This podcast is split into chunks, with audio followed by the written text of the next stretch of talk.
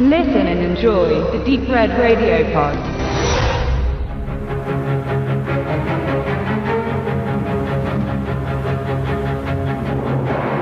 In den 50er Jahren befand sich das britische Studio Hammer Films in seiner Blütezeit und erhielt mit seinen knallbunten klassischen Gothic-Horror-Farbfilmen großen Zuspruch. Dracula und Frankenstein schafften es auch in die 60er Jahre und Hammer weitete seine Offerte aus und experimentierte erfolgreich mit verschiedenen Genres. Immer öfter wurden auch zeitgenössische Stoffe produziert, wie beispielsweise der 1966 entstandene Hexenthriller The Witches. Im deutschen Verleih gab man sich wieder mal Mühe, einen wohlklingenden Namen zu gebären. Der Teufel tanzt um Mitternacht.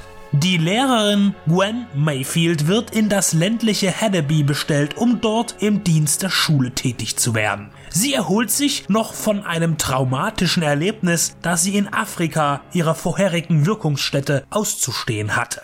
Das Idyll mit all der Ruhe und den einfachen, liebenswerten Menschen scheint genau das Richtige für sie zu sein. Alsbald bemerkt Gwen aber Auffälligkeiten unter den Gemeindemitgliedern und ihren Schützlingen. Sie reimt sich bald eine Geschichte daraus und glaubt an einen finsteren Hexenkult, eine Vermutung, die sie selbst in die Schusslinie einer okkulten Sekte bringt und in den Wahnsinn treibt.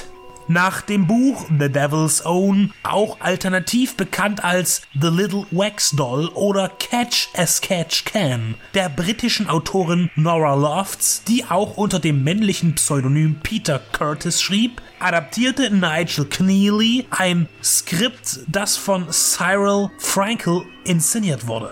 Kneally verfasste seit den 50ern Drehbücher für Fernsehen, TV, aber auch das große Kino. Exemplarisch trat er bei Der Komödiant mit Laurence Olivier, dem Abenteuerfilm Die Rebellion mit Alec Guinness oder ungenannt bei Halloween 3 Nacht der Entscheidung als Tastendrücker in Erscheinung.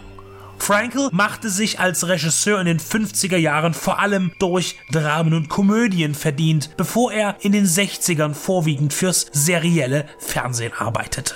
Sie präsentieren uns viele undurchsichtige Charaktere, die eingangs zum Rätseln einladen, wer denn hinter den mysteriösen Verschwinden, Erkranken oder sogar Ableben von Menschen steckt.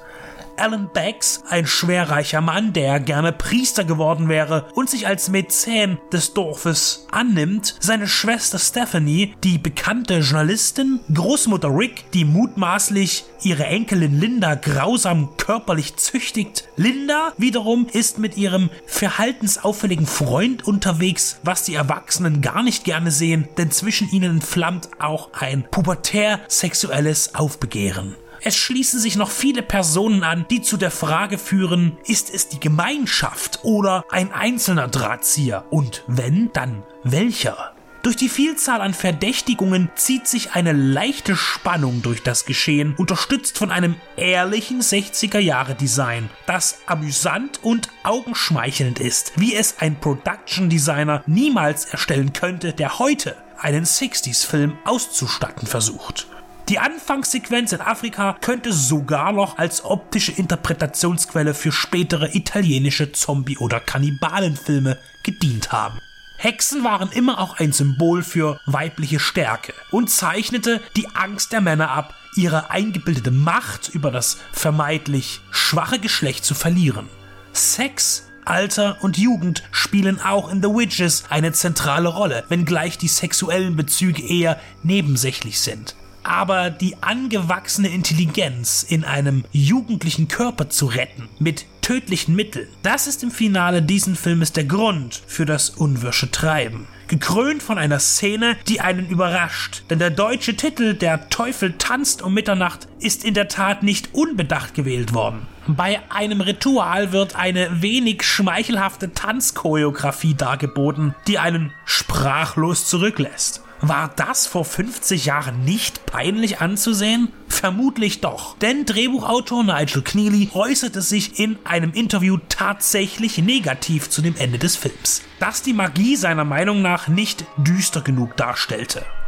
Auch er fand das Ergebnis unansehnlich und kindisch. Aber gerade das steuert auch wieder zum B-Movie-Charme dieses Hammer-Films bei.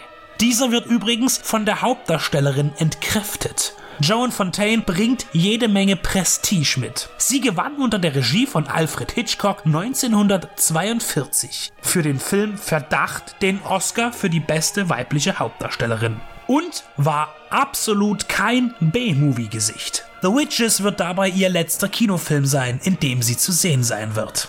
Anschließend drehte sie nur noch sporadisch fürs Fernsehen und starb hochbetagt 96-jährig in Kalifornien. Sie verleiht der Szenerie ein gewisses Maß an mimischer Würde und Größe. Neben ihr spielen Kay Walsh, Alec McCoven, Anne Bell, Ingrid Bolting, Michelle Dodd Rice und Duncan Lamont.